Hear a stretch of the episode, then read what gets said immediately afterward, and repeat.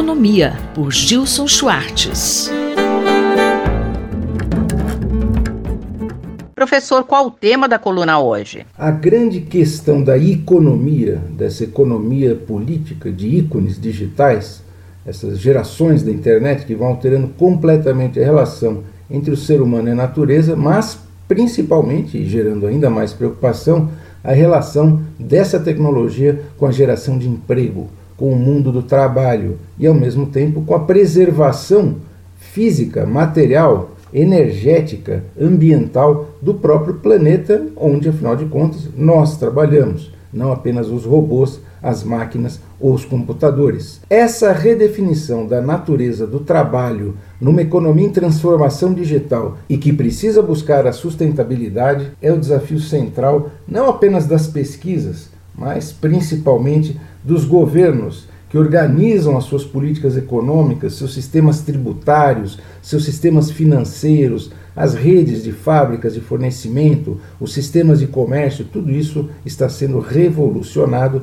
por inovações tecnológicas e o sintoma mais impressionante é a destruição de empregos e até alguns dizem ameaças à própria inteligência humana, para não dizer a existência humana. Longe do apocalipse e mais próximo da discussão concreta que está acontecendo agora, o Brasil, nesse momento, tem diante de si, como Congresso Nacional, como Poder Executivo, como governos estaduais e também prefeituras, assim como empresas, toda a sociedade, enfim, tem diante de si um desafio que, afinal de contas, nem foi lá muito bem discutido durante a campanha eleitoral, para variar. Como gerar emprego na economia, como gerar renda, investimento e sustentabilidade nessa economia digital.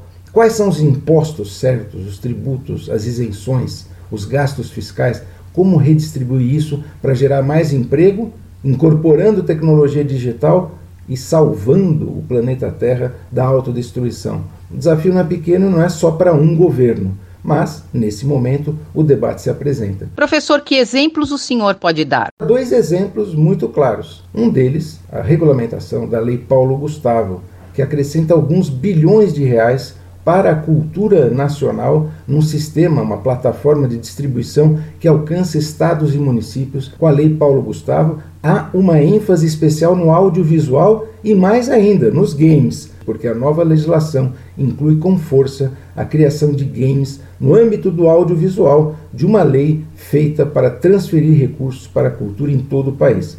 Tem um outro exemplo, é o embate entre a Embratur e o Sistema S, exatamente o sistema que inclui SESC, SENAC, SEBRAE. A Embratur foi criada para promover o turismo estrangeiro no Brasil. Há uma polêmica no ar gravíssima porque a Embratur apresentou a proposta de garantir a destinação de 5% da arrecadação com as contribuições do SESC e do SENAC para financiar a promoção internacional do turismo. Faz sentido faz sentido uma aliança estratégica entre todos os setores do comércio e esse órgão, essa inteligência pública, essa inteligência do governo, mas que não tem orçamento, mas é uma inteligência para promover exatamente o aumento do comércio internacional e o aumento da mobilidade internacional, fontes importantíssimas de renda, emprego, investimento, inclusive de tecnologia em muitos países. O Sistema S, o SESC e o SENAC não gostaram nem um pouco da proposta. Chegou a ter aí debate entre o presidente da Embratur, Marcelo Freixo,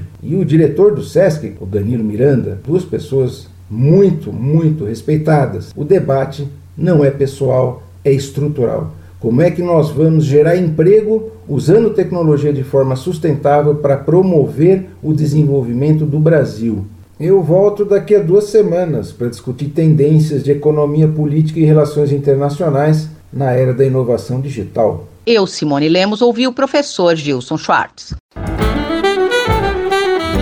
Economia, por Gilson Schwartz.